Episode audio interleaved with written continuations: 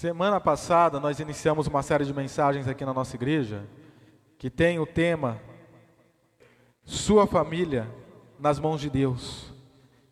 E nós introduzimos então esta série de mensagens buscando identificar qual tem sido o problema da família contemporânea e como nós podemos solucionar esse problema que foi levantado e assim foi a sina da pregação de domingo passado. E dando continuidade à série de mensagens nesta noite, respeitando o texto bíblico qual nós estamos expondo no decorrer deste mês, que é Efésios capítulo 5 e Colossenses capítulo 3, hoje nós estaremos falando sobre o substrato da família, sobre o fundamento da família, sobre o alicerce da família que é chamado o casamento.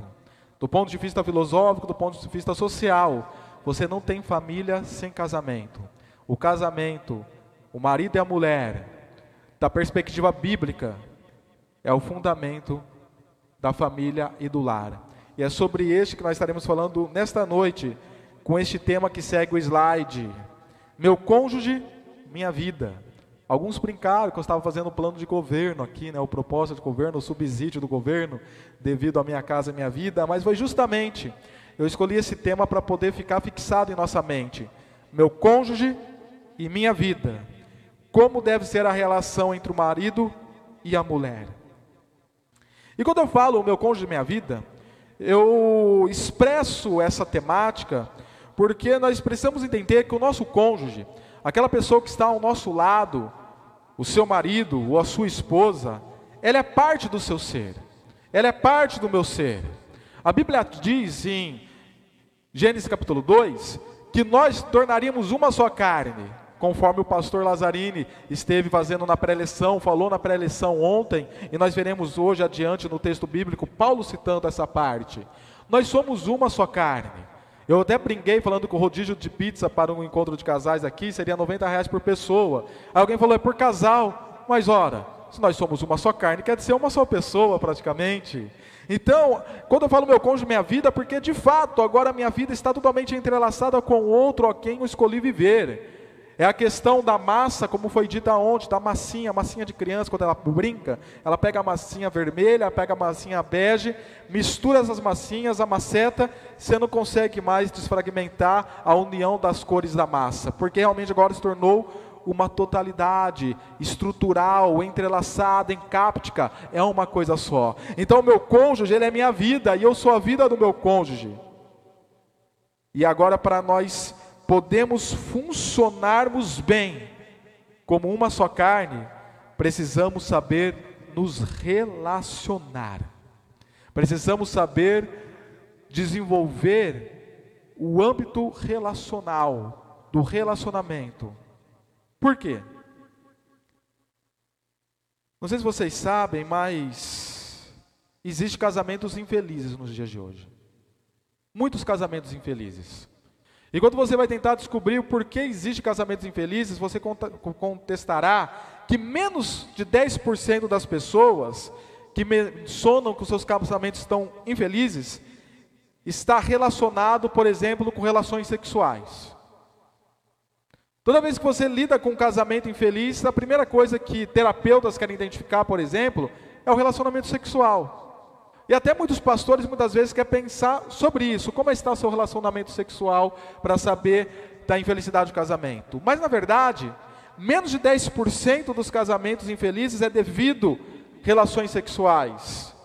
Os casamentos infelizes não têm o relacionamento sexual como principal problema. Porém, quando nós vemos casamentos com conflitos, nós vemos casamentos que têm várias consequências negativas sobre o seu âmbito relacional: confusão, desesperos, desânimo, afastamento, seja físico ou emocional, abandono e o último de todos, o chamado divórcio, que tem sido mais de um milhão de divórcios anualmente que tem ocorrido ao redor do mundo. E tudo isso devido a alguns conflitos matrimoniais. E eu cito alguns conflitos matrimoniais que têm gerado esses, essas consequências, que é o egoísmo, a falta de amor Em relação ao egoísmo, nós até demos uma ênfase falando sobre o individualismo pós-moderno do domingo passado, a falta de amor, a dificuldade de perdoar, raiva, amargura, problemas de comunicação. Até fazendo uma nota de rodapé aqui, o pastor Lazzarini falou ontem dos dois jogos, dois jogos que requerem duas raquetes e uma bola. E esses dois jogos ilustram muito bem como deve ser o seu, seu casamento. Você tem o tênis de mesa, que você joga para o outro se esticar todo e tentar pegar, tendo o outro como adversário, e você tem um frescobol, que você joga corretamente para que o outro entenda e pegue, e no frescobol ele é seu parceiro. E ele usou essa, esses dois jogos como uma ilustração da comunicação.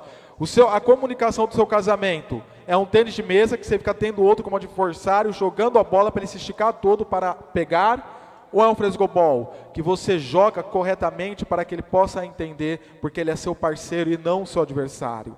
Enfim, problemas de comunicação é um dos conflitos matrimoniais dos dias de hoje. Ansiedade, abuso sexual, embriaguez, sentimentos de inferioridade de um para com o outro, pecado, rejeição deliberada à vontade de Deus. E ainda, a psicologia moderna, a sociologia, e disciplinas correlatas destacam alguns desses tipos de conflitos. Por exemplo, e continuando a citar, falhas na comunicação, quando você tem envio e recebimento de mensagens verbal ou não, ou as duas não coerentes, conforme eu acabei de citar com o exemplo do tênis de mesa. Relacionamentos subintegrados, que não existe intimidade entre o casal, nenhum tipo de intimidade, nenhum tipo de comunicação. Parece que é só uma sociedade onde ambos se juntaram para compartilhar seus salários para viverem melhor. Ou relacionamentos super integrados, onde você tem um excesso de comunicação que o casal perde, as pessoas perdem a própria identidade, perdendo sensibilidade para poder estar se comunicando. Tensão interpessoal, onde nós temos pontos de vida diferentes da vida e não sabe lidar com esses pontos de vida, pontos de vistas diferentes. Você tem duas pessoas com experiências diferentes, de contextos diferentes, de famílias diferentes, e em algum momento, em algum assunto, existe um ponto de tensão. E esse ponto de tensão nós chamamos de tensão interpessoal, porque esses pontos de vista diferentes da vida, eles não estão sabendo lidar com isso e está gerando choque e conflito. Outros tipos de conflitos para o casamento têm sido as pressões externas, parentes, filhos, amigos, crises, profissão, finanças, tudo isso pressionando o casamento. O pai e a mãe que quer se intrometer no casamento, os filhos que se tornam o reizinho do lar e se interferem no relacionamento do pai e da mãe, amigos que ficam criticando o seu cônjuge e entrando na sua mente de tal maneira que você começa a ver o seu cônjuge de uma maneira negativa, crises em geral que podem estar afetando o relacionamento, a profissão que é colocada acima do relacionamento, e aí não é meu cônjuge minha vida, mas é minha profissão em minha vida, e você valoriza mais sua profissão, parecendo que casou com a sua profissão, ao invés com a pessoa que está ao seu lado, finanças, etc. O tédio é um outro dilema que tem trazido conflito para o casamento. Porém, de tudo isso que eu coloquei nessa introdução, de todos esses conflitos, de todos esses problemas e de todas essas consequências, tem uma que eu destaco como a principal, e talvez a substrata de todas as outras, que são as funções mal definidas, de quem é o marido e de quem é a mulher, de quem é o esposo e de quem é a esposa porque todas as famílias atribuem funções aos seus membros e há conflitos entre eles quando as funções são mal definidas ou invertidas. Um pastor chamado Josué Campanhã, ele tem um livro conhecido que se intitula como Família SA.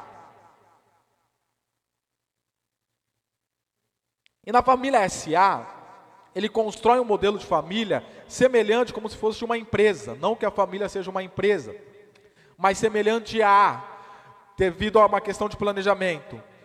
E numa empresa você sabe que tem funções. E nessas funções cada um tem que fazer a sua parte. E quando essas funções de uma empresa estão mal definidas ou invertidas, a empresa tende a ter os seus prejuízos.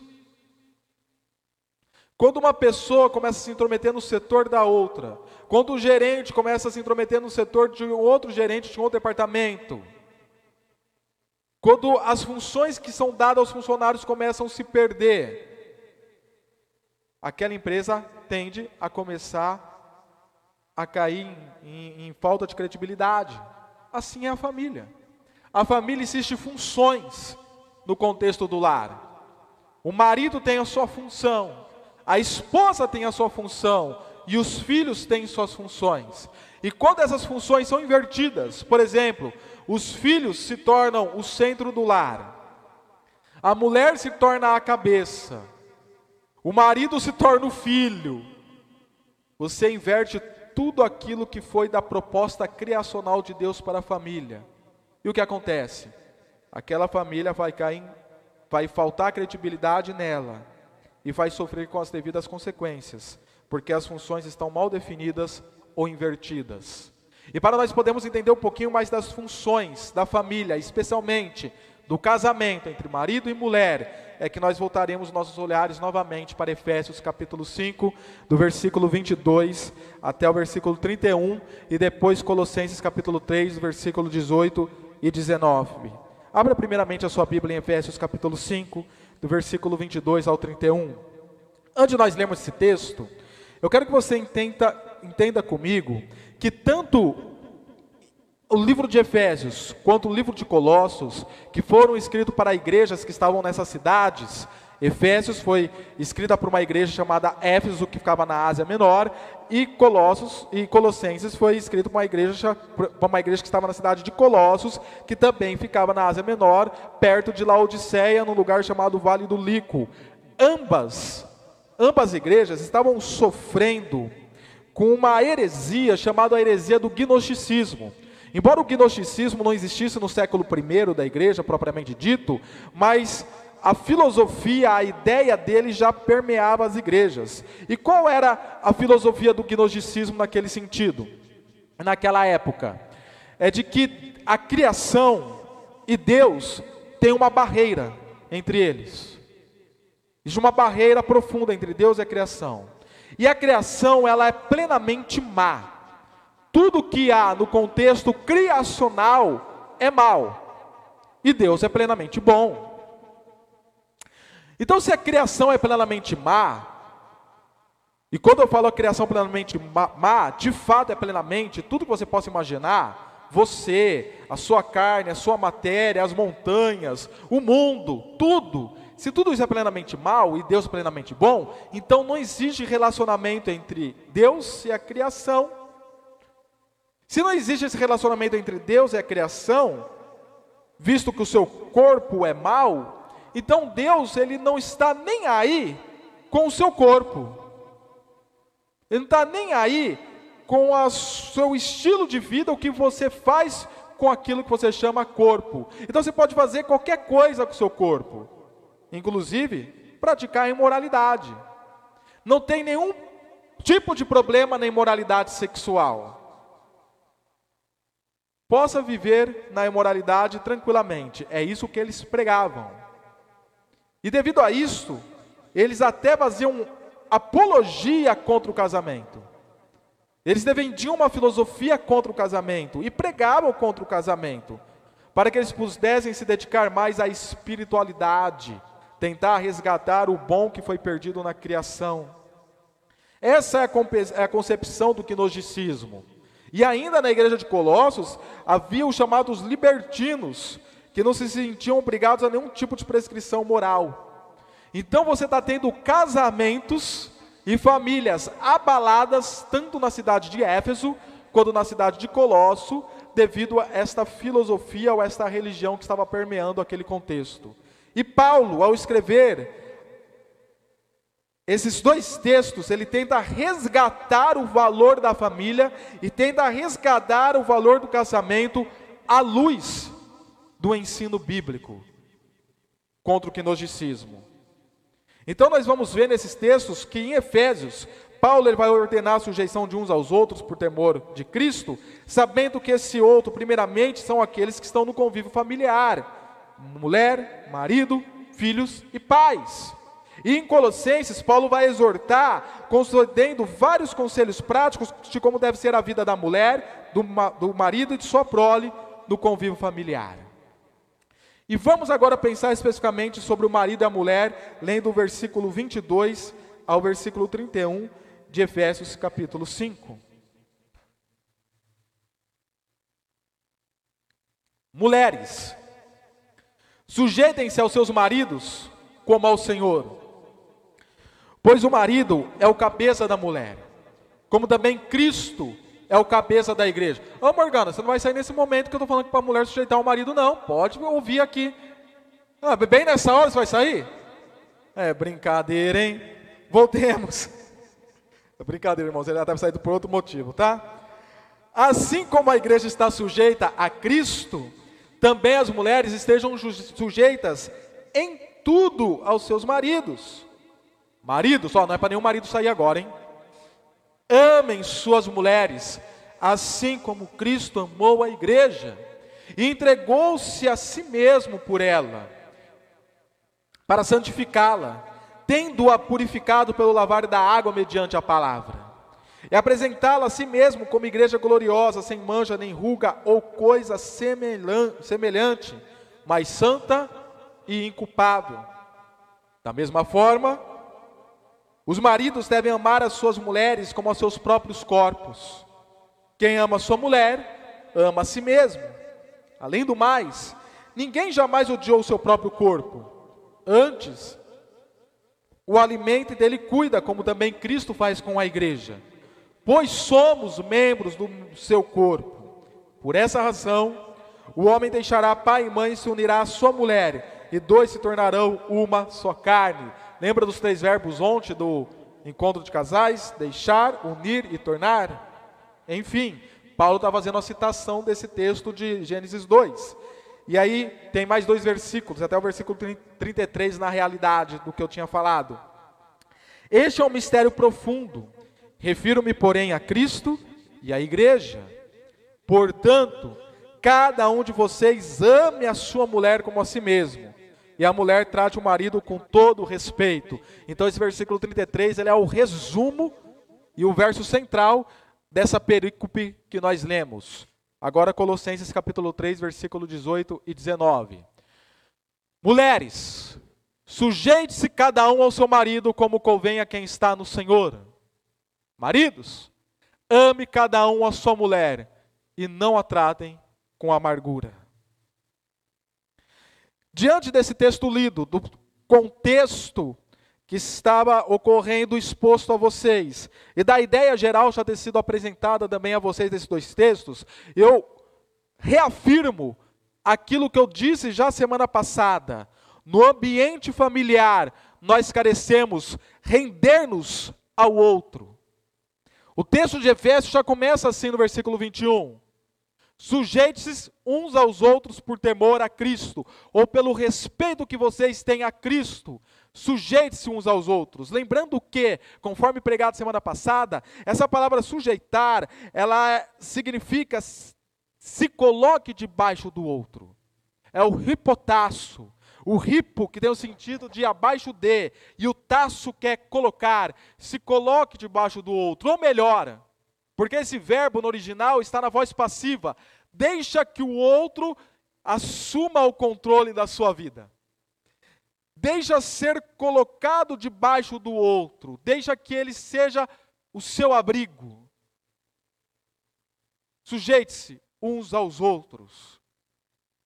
Mas esse sujeitar uns aos outros, nos rendermos ao outro, não é uma rendição cega não é uma rendição que você não sabe o significado dela, ou uma sujeição à crítica, não é. O texto bíblico vai nos informar o que significa esse sujeitar ao outro, ou se render ao outro. E essa rendição e sujeitar ao outro é conforme a distribuição bíblica dos deveres domésticos. O marido se sujeitando à mulher, amando-a. A mulher sujeitando-se ao marido na submissão. Os filhos sujeitando aos pais na obediência. E os pais sujeitando aos filhos, não provocando a sua ira. O texto é muito claro que sujeição ao outro é quem é o outro, é o da minha própria casa, e a maneira que eu me sujeito a ele. Conforme o dever doméstico ou a função de cada um definido, definida pelas Escrituras. E assim nos atentarmos aos imperativos do texto bíblico. Insistindo na necessidade de tornar o cristianismo atuante no mundo. O cristianismo, a religião cristã, não é algo só para ser vivido na igreja. Não é algo para ser vivido só como igreja. No domingo à noite, no culto público, cantando com o coral, ouvindo pregação ou orando com a família Luz. Não. O cristianismo é para ser atuante no mundo em todas as esferas, inclusive na esfera familiar. Então a filosofia familiar, bíblica, deve definir o andamento do seu lar. Não é a filosofia humanista, do manifesto humanista, seja o documento 1 ou o documento 2, escrito no, escrito no século 20. Não é o manifesto comunista de Marx, que tenta desconstruir a família, porque a família tinha sido algo construído socialmente para dominar utopicamente a sociedade. Não é. Não é o conceito existencialista de Nietzsche. E isso eu vou pregar em julho sobre o cristão ateu, mas enfim, não é o conceito existencialista de Nietzsche que declarou que Deus morreu, porque todos os princípios e valores do cristianismo têm que serem desconstruídos da sociedade. E esse é o grande inimigo da nossa atualidade, o chamado existencialismo cultural de Nietzsche. Não é. Quem define a nossa família e as nossas funções domésticas é as Escrituras, tornando o nosso cristianismo atuante no mundo, começando pela nossa família. E aí, nesse texto que nós lemos, que nós vimos, e agora voltando nossos olhares para o casamento, nós perguntamos: quem é o outro que eu devo me render? E qual é o meu dever para com esse outro a quem eu devo me render?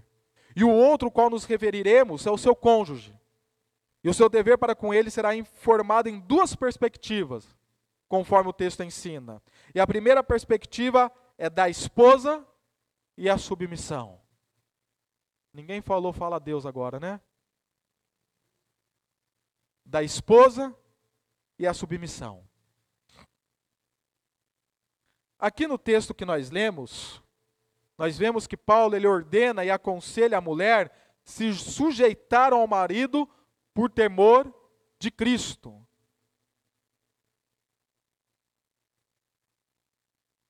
É interessante que a palavrinha sujeição não está no original. O texto está escrito assim, no versículo 21. Sujeitem-se uns aos outros por temor a Cristo, mulheres a seus maridos como ao Senhor. Esse texto não está no original, porque, essa palavrinha não está no original porque ela já foi usada no versículo 21. Então já se infere que esse hipotasso se colocar abaixo de que a mulher deve fazer ao marido, deve se colocar debaixo ao marido como se fosse ao Senhor, como se fosse ao próprio Deus. Essa ideia, ela é vista também em 1 Pedro, capítulo 3, versículo 1, quando o apóstolo fala assim: Do mesmo modo, mulheres, ripotaço, se coloque debaixo da autoridade, sujeite-se cada uma ao seu marido, a fim de que ele, de que, se ele não obedece à palavra, ou de que se ele não é salvo em Cristo Jesus ainda, seja ganho sem palavras, pelo procedimento da sua mulher. Então, a maneira que a mulher se sujeita ao marido é se submetendo à autoridade do marido. Existe algo chamado hierarquia. Vejamos, por exemplo, o que Paulo fala em 1 Timóteo, capítulo 2, versículo 12. Não permito que a mulher ensine, nem que tenha autoridade sobre o homem. Esteja, porém, em silêncio. Pode continuar o texto de Timóteo.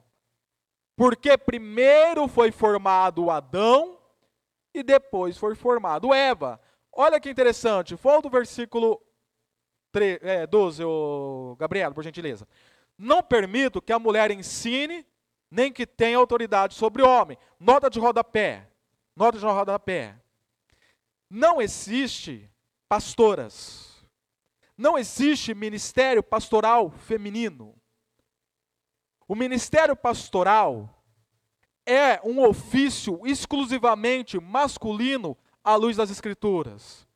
Dentre tantos motivos que nós podemos apresentar, que não é a situação de hoje, não é o momento, mas dentre tantos motivos, um é esse. Olha o que Paulo fala, fala, eu não permito que a mulher ensine nem que assuma autoridade sobre o homem. Quando Paulo, aí fala, esteja porém em silêncio. Quando Paulo fala que a mulher tem que estar em silêncio, não é que ela não pode falar na igreja, tá bom, irmãos? Não pode dar opinião em assembleia, não pode participar de diretoria estatutária, não pode ter nenhum tipo de liderança ou ensinar Não é isso que Paulo está falando. Quando ele fala que a mulher esteja em silêncio, ele está falando assim: que a mulher esteja em silêncio no sentido pastoral que ela não tenha nenhum tipo de autoridade pastoral. O silêncio dela aqui seria o silêncio pastoral, de não assumir a função pastoral. E qual é o motivo? Aí alguns vão falar, ah, isso era questão da cultura, pastor. Era questão da cultura? Vamos ver o próximo versículo. Versículo 13. Porque primeiro foi formado Adão e depois Eva. O argumento de Paulo aqui não é cultural. O argumento de Paulo é atemporal, é além do tempo em que ele estava escrevendo. Ele reportou a criação. Ele foi para a criação mostrando: Adão foi formado primeiro e depois Eva. É devido a esta ordem hierárquica da criação que Paulo ele organiza tanto a família, conforme vimos em Efésios 5, como a igreja. Que o homem tem que ser a autoridade no lar como marido e na igreja como ofício pastoral. Ponto final. Então a mulher, é, é, ponto final da nota de rodapé. Então a mulher tem que ser sujeita ao seu marido, se submeter à autoridade dele. Uma ilustração trivial, mas para vocês entendam. Da mesma maneira que em dia de tempestade ou de chuva, você se coloca debaixo de algum tipo de cobertura para ser protegida, é esse tipo de submissão que Paulo está falando aqui. Você se colocar debaixo da cobertura para ser cuidada, para ser protegida, para ser amada. Não é uma submissão cega, é uma submissão coerente. É uma submissão em relação ao homem que você verá ou está vendo que ele está assumindo o seu papel de homem, de administrador e de provedor do lar. A partir do momento que você vê isso no seu marido, que ele é administrador, que ele é provedor, que ele é homem, de fato, se coloque debaixo do cuidado dele. É esse tipo de submissão. Nós devemos tomar cuidado quando se lê submissão aqui, não é ler submissão da maneira que nós vimos há 50, 70 ou 200 anos atrás, que a mulher era escrava do marido, apanhava do marido e não podia falar nada. Não é isso. Não é isso. A submissão aqui, ela é se permitir em ser cuidada pelo marido que é bom administrador, provedor e um bom amante, amante não no sentido popular, tá bom, irmãos? Um bom, no sentido é, literal, um bom amante dela. Mas, pastor, isso não é menosprezar a mulher? Não. Isso é hierarquia. Você quer ver uma coisa que interessante? Sabe onde existe hierarquia, mas que não há nenhum tipo de menosprezo a, a outra pessoa? Na Trindade.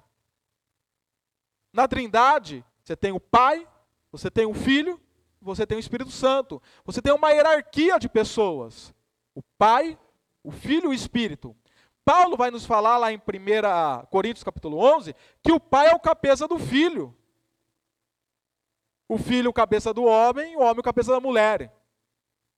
O Pai, o Deus Pai é o cabeça do Deus Filho. Então o Pai, ele está em posição de autoridade principal na Trindade. Isso diminui o Filho? Não. Isso diminui a pessoa do Espírito Santo? Não. Dentro da Trindade, nós temos dois tipos né, de, de estudo da Trindade: a Trindade ontológica e a Trindade econômica. Vamos lá. Ontológica, ontologia é uma palavra que significa essência e substância. Então, a Trindade ontológica, quando você fala da essência e da substância de Deus. O Pai, o Filho e o Espírito Santo é da mesma essência e substância. Nenhum é maior que o outro, nenhum tem mais poder que o outro. Eles são plenamente iguais. Onipresença, onipotência, onisciência, soberania, amor, sabedoria, justiça, eternidade, são plenamente iguais. Nenhum é melhor ou maior que o outro. Mas aí você tem a trindade econômica. A palavra econômica é uma palavra do grego oikonomia, que significa administração. É a maneira que eles se arranjaram para administrar o relacionamento trinitariano, o Pai sendo o cabeça, o Filho e o Espírito Santo. Hierarquias, mas que em nenhum momento prejudica ou diminui o outro. Assim é o casamento. Você tem um casamento ontológico e o um casamento econômico. O casamento econômico se refere à hierarquia. Deus, no plano da criação, colocou o homem para ser o cabeça e a mulher para ser auxiliadora. O homem na dedicação e a mulher na submissão. Mas isso não diminui a mulher, porque ontologicamente ela continua sendo da mesma essência e substância que o homem. Quando nós temos em Gênesis capítulo 2, que a mulher foi tirada da costela do homem,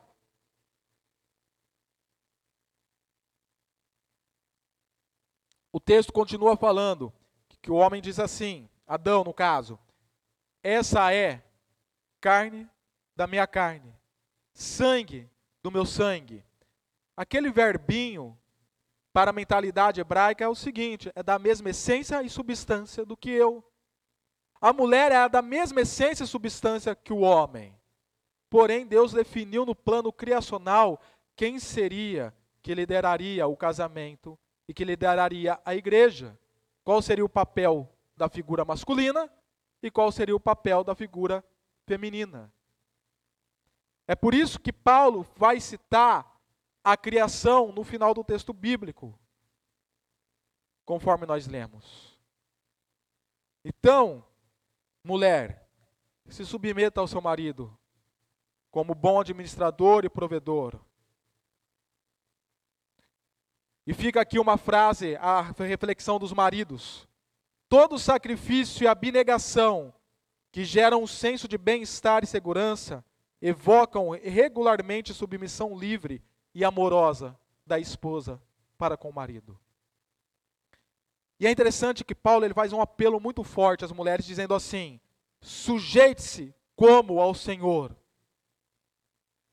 Como se fosse ao próprio Deus, se sujeite-se ao seu marido. Como convém no Senhor. A nova tradução da linguagem de hoje escreve: se sujeite ao seu marido, lá em Colossenses, pelo fato de você ser cristã em tudo, em todas as situações. Soa meio que ofensivo, né, para a ideologia feminista e femista dos dias atuais. Isso soa ofensivo. Mas é escriturístico. E ainda mais, Paulo suscita um exemplo muito interessante. Como a igreja se sujeita a Cristo. Talvez você fale, ah, pastor, mas esse negócio da mulher se sujeitar ao marido, que Paulo escreveu, é lá do século I, era coisa de cultura, tal, tal, tal, tal, tal. Não é. Olha a quem Paulo ele compara. Como a igreja se sujeita a Cristo. A sujeição da igreja a Cristo não é por um período de tempo, mas é por toda a história. Da mesma forma, a mulher sujeitando ao marido. É um princípio atemporal, desde a criação de Gênesis capítulo 2. E com todo o respeito ou com toda a reverência, conforme diz o texto. E por quê? Aí o texto fala: porque o marido é o cabeça, o marido é a autoridade, o marido é o administrador, o marido é o provedor, ou pelo menos deveria ser tudo isso do lar como Cristo é o cabeça da igreja. Em Efésios, estando em Efésios, capítulo 1, versículo 22, capítulo 4, versículo 15, como em Colossenses capítulo 1, versículo 18, Paulo, ele faz questão de expor a autoridade de Cristo sobre a igreja. E aí ele pega agora o marido e compara isso no contexto do lar. Semelhantemente, o marido é o cabeça do lar. Então, como a igreja se sujeitou a Cristo, mulher se sujeite ao marido. Então, a primeira perspectiva do texto é da esposa e a submissão. Se você não conseguir, amada em Cristo Jesus, admitir qual é a sua função criacional, bíblica e escriturística, você vai ter uma função mal definida no seu casamento, que vai trazer consequências para o seu relacionamento. Então se sujeite ao seu marido. E daí você me diz, mas pastor, como é que eu vou estar se sujeitando ao meu marido se ele não é aquilo que eu espero? O que ele deveria ser? E aí, meu querido e minha querida, a minha conversa é com os maridos a partir de agora. Porque se você quer que sua esposa seja submissa a você, então seja alguém bíblico também.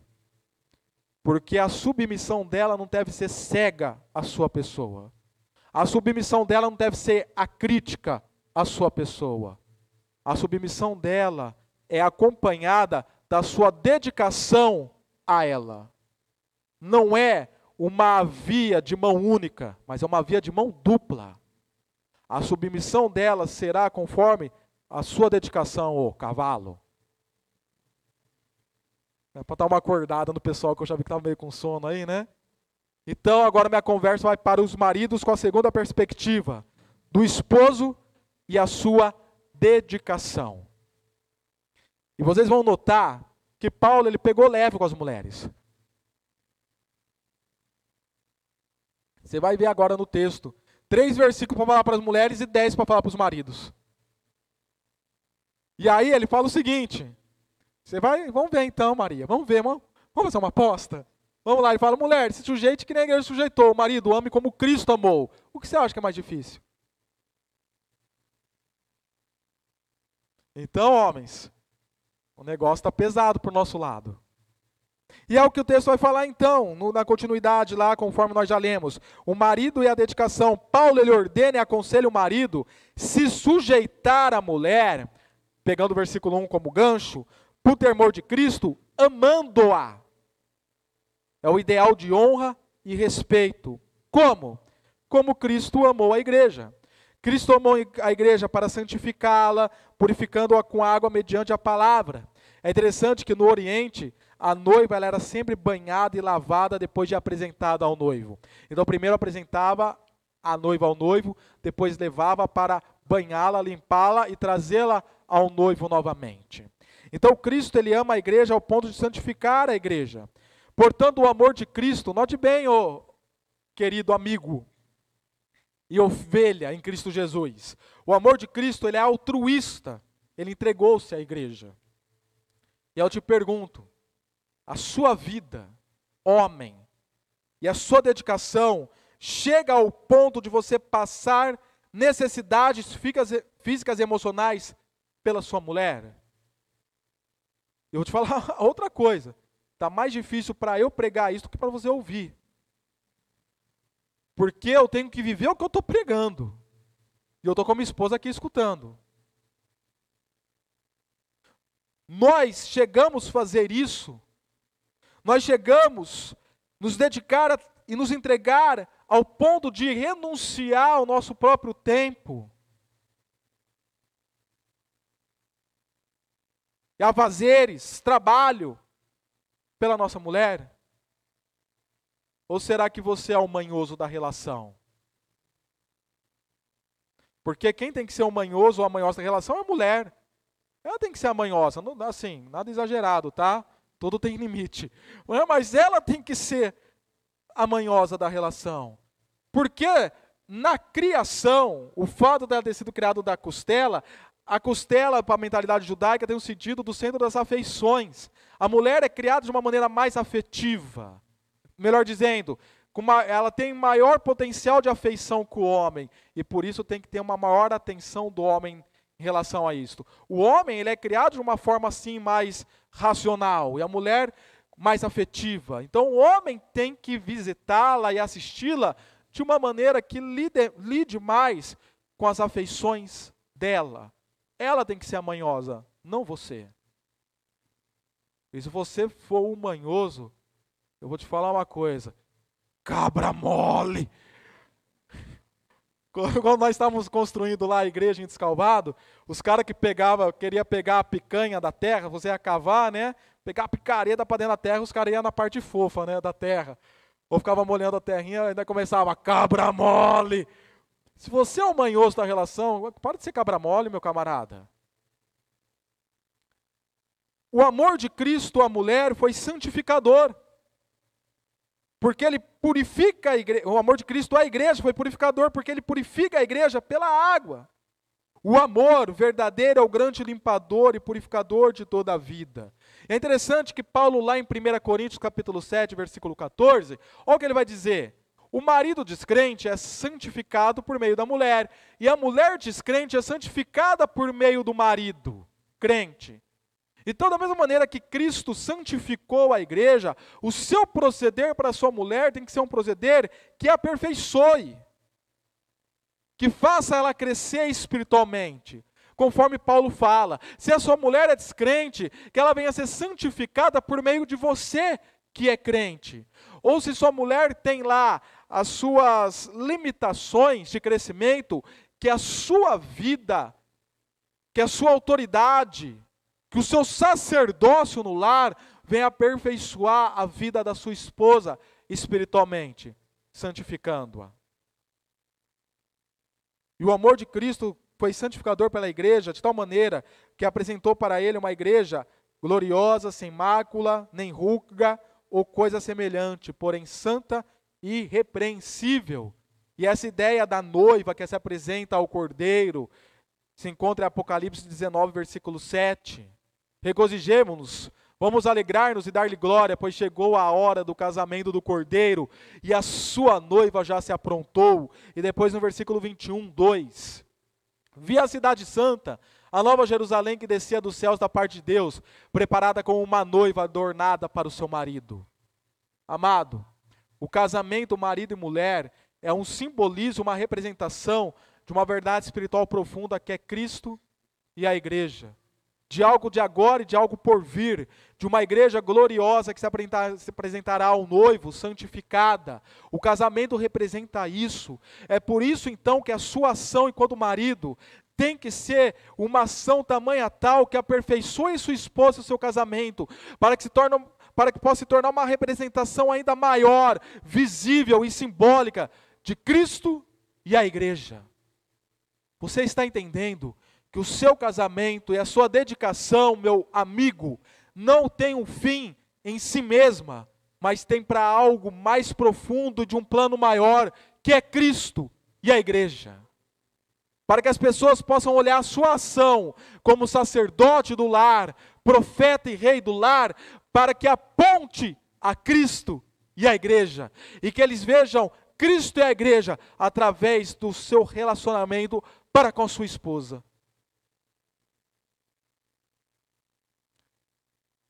Crisóstomo, arcebispo de Constantinopla do século 4 e 5, ele diz assim: Viste a medida da obediência, ouvi também a medida do amor. Não deveria tua esposa de obedecer como a igreja obedece a Cristo? Cuida dela, como Cristo cuida da igreja. Talvez você diz: "Nossa, pastor, minha esposa é tão feminista, minha esposa é tão femista. Ela não quer se sujeitar a mim. Talvez seja, não nego essa possibilidade de que a cosmovisão secular tenha, está tendo um poder de influência sobre a sua esposa. Pode ser. Mas antes de nós avaliarmos isso, vamos fazer uma outra avaliação. Será que você está agindo como Cristo agiu pela igreja? Será que você está amando a sua esposa como Cristo amou a igreja? Será que a falta de submissão dela a você não é pelo fato que está faltando dedicação sua para com ela? Então a submissão da mulher não é assim. Aisla, cadê a Aisla? Fique quieta, me respeite. Cale a boca. Levante, pega minha comida, põe no prato. Eu quero assim, o feijão debaixo do arroz. E se você não me respeitar, você não está sendo bíblica. Miserável, pecadora.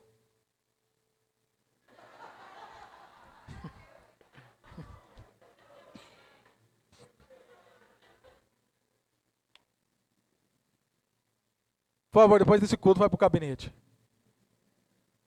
Não é assim que você vai colocar a sua esposa em submissão, querido. Não é achando que a família é um contexto militar. Muitos maridos são assim. Eles acham que colocar a mulher como submissa a ele é agindo como no contexto militar. Deixa eu te falar uma coisa. O militarismo é uma esfera social diferente da família. Entenda muito bem isso. O contexto militar é uma esfera social excelente, maravilhosa, com as suas finalidades de segurança pública. A família é uma outra esfera social.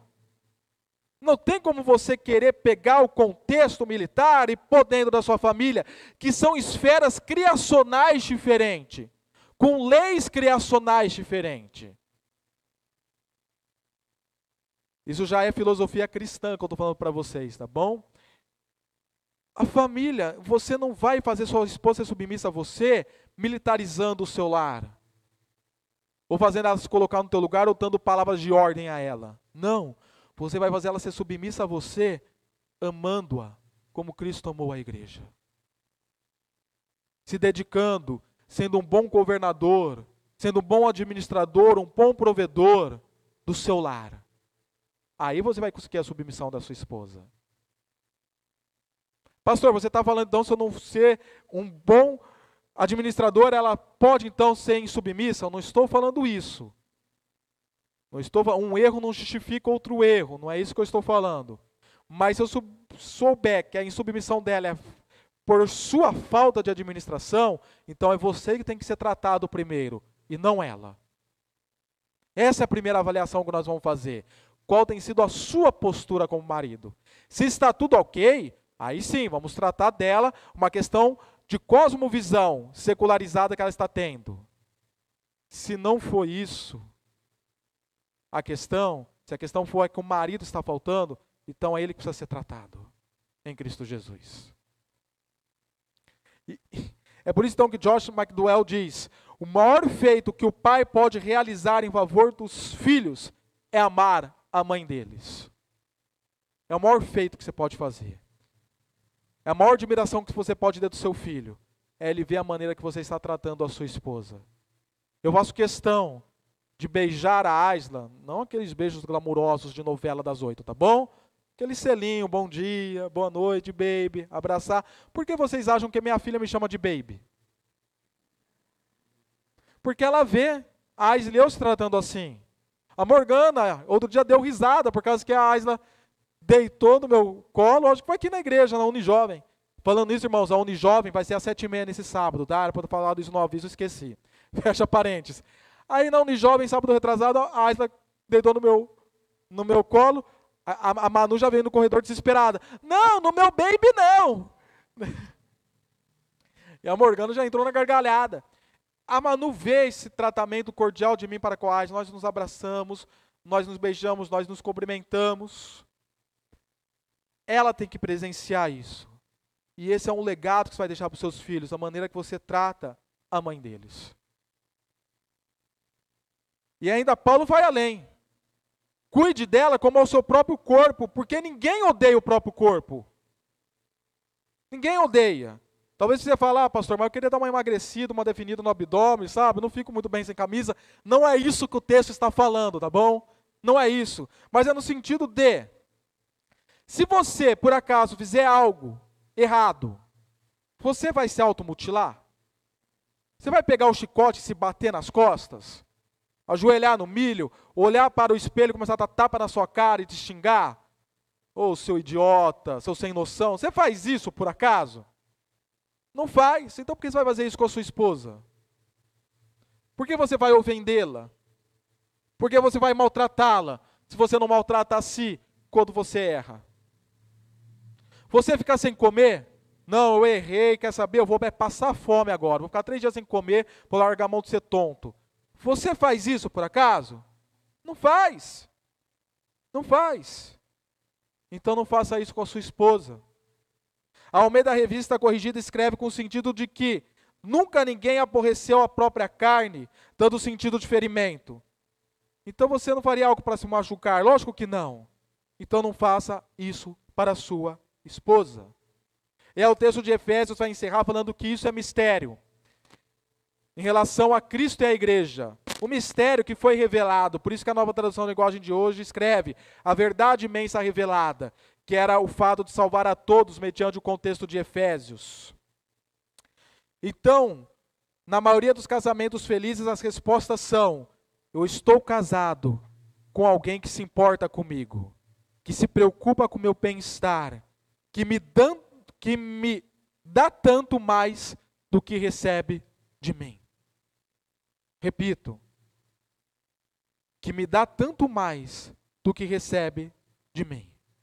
E para encerrar essa perspectiva, Colossenses diz assim: não trate a sua esposa com amargura. A versão da Almeida Revista Corrigida escreve: não irriteis com ela. A Bíblia de Jerusalém escreve: não a trateis com mau humor. E isso é difícil. Irmãos, eu, eu vou ser aqui honesto com vocês. Muitas vezes eu peco em relação a isso, a Aisla. Muitas vezes, com mau humor, eu acabo tratando-a com meu mau humor. É o título do livro, quando pecadores digam, é, dizem sim, né, da editora Fiel. Quando pecadores dizem sim. Esta é uma falha minha, muitas vezes. No momento de mau humor, de cansaço, eu dou uma resposta ríspida ou grosseira com ela. E a nova tradução da linguagem de hoje escreve: não seja grosseiro. Vocês não imaginam o quanto esse texto falou ao meu coração essa semana. O quanto esse texto tratou comigo antes de tratar com você essa semana. Tanto que sexta-feira, ontem, eu cheguei na Asla e perguntei se ela tem sentido mudança. E pela graça de Deus, e para a glória de Deus, ela respondeu sim. Porque eu fui extremamente ministrado com esse texto bíblico. Que assim vocês sejam, tanto a mulher quanto o marido. Existe muito maridos estúpidos na maneira de tratar a sua esposa, que não têm procederes carinhosos com ela. Mude esse hábito. Mude isso de ser. Ah, pastor, é meu jeito. Pouco me importa. A Bíblia fala que seu jeito tem que ser o jeito de Cristo, não o seu. Porque eu não vivo, não mais eu, mas Cristo vive em mim. Sede imitadores de Deus como filhos amados. Sede meus imitadores como eu sou de Cristo, Paulo falou. Não é o seu sangue italiano que tem que definir as suas atitudes, a sua personalidade, o seu temperamento, mas é Cristo em você que tem que definir isso. É Cristo. Para concluir a nossa mensagem,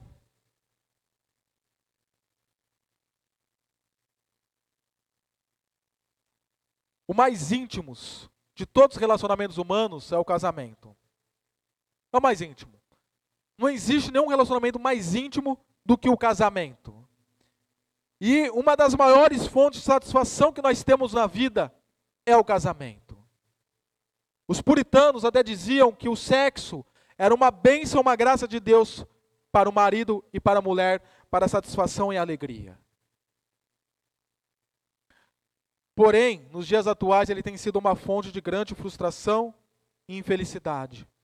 Deus certamente quer que os casamentos sejam felizes, o espelho do belo relacionamento entre Cristo e a sua igreja. Eu até comentei com o Tiago Frateschi, com a Patrícia hoje, para nós montarmos um encontro de casais em novembro aqui na igreja. Em maio nós vamos tentar fazer um encontro de casais no hotel do ano que vem.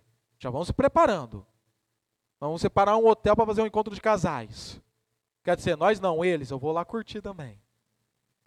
E agora em novembro nós queremos fazer uma tarde de encontro de casais aqui na igreja, onde eu quero dar uma palestra para vocês sobre a exposição de Cantares Salomão. De Salomão e a Sunamita. E como aquele relacionamento deles apontava para Cristo. Porque o casamento é para isso, é para ser essa um espelho do belo relacionamento entre Cristo e a sua igreja. Da esposa na submissão. Alguém diz amém? Vozes femininas digam aleluia. E do esposo na dedicação, eu amém? Vozes masculinas digam glória a Deus. É, ficou meio frágil esse negócio, hein? Porém, o que fundamenta tudo isso é o amor. Podes fazer tudo, mas se não tiver amor, nada adiantará, pois tudo passa. Porém, o amor é duradouro. 1 Coríntios 13. É por isso que Cantares, capítulo 8, versículo 7 diz: Nem muitas águas conseguem apagar o amor. Os rios não conseguem levá-lo na correnteza. Se alguém oferecesse todas as riquezas da sua casa para adquirir o amor, seria totalmente desprezado. Enfim, aqui fizemos uma breve exposição de como deve ser o relacionamento. E como nós percebemos, o maior peso e responsabilidade está sobre os homens do que sobre as mulheres. Eu quero que vocês façam agora uma coisa, homens, você que está com sua esposa, que você passe o seu braço em volta da sua mulher, para que ela seja um símbolo de um abrigo neste momento, e que vocês escutem essa música da Bruna Carla que vai ser projetada e esteja orando junto com ela neste momento, mostrando o seu amor a ela e a sua proteção a ela. Baby, você vem aqui ou vou aí? Sinto tão amado, isso faz bem ao coração da gente quando tem alguém para dividir um grande amor. Como a brisa da manhã, assim você chegou. Uma ótica perfeita de amor. Uma ponte sobre um rio de dor. Na minha vida, um sonho lindo se realizou. Um presente enviado pelo meu Senhor. Você foi como um dilúvio de amor. Arrancando do meu peito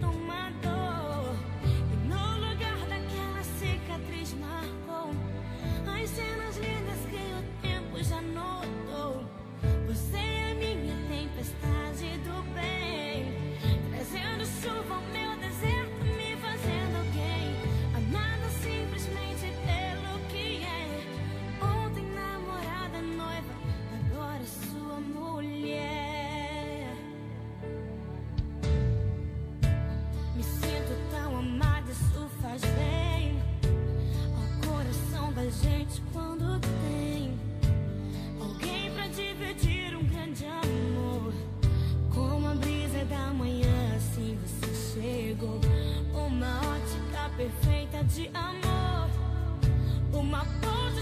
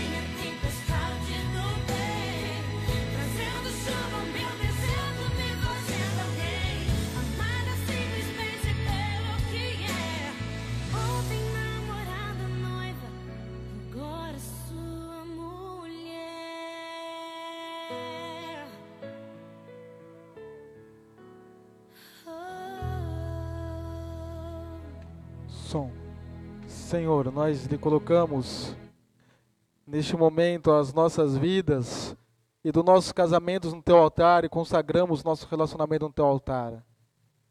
Que, ó Pai amado, possamos ter um relacionamento corandeu, que possamos ter um casamento corandeu, um casamento ante a face do Senhor e obediência às suas palavras.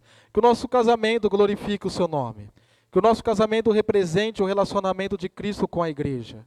Que o nosso casamento possa ser um ajuste fino do Senhor não com propósito para o nosso relacionamento em si, mas um meio pelo qual que Cristo seja glorificado e demonstrado para este mundo, ó Pai. Então, dessa maneira, que nós possamos viver conforme o teu querer e a tua vontade, assumindo a nossa identidade enquanto marido, a nossa identidade como mulher, à luz das Escrituras, à luz do texto bíblico que foi pregado nesta noite. E que possamos nesta noite ver relacionamentos e casamentos restaurados, relacionamentos e casamentos reconciliados, relacionamentos e casamentos renovados pela exposição da tua palavra, pela vox dei, pela voz do Senhor que foi manifesta através do texto exposto, ó Pai. Em nome de Jesus, que belos testemunhos venham ser contados a partir de hoje por aquilo que seu Santo Espírito agiu neste meio, nesta noite. Em nome de Jesus. Amém.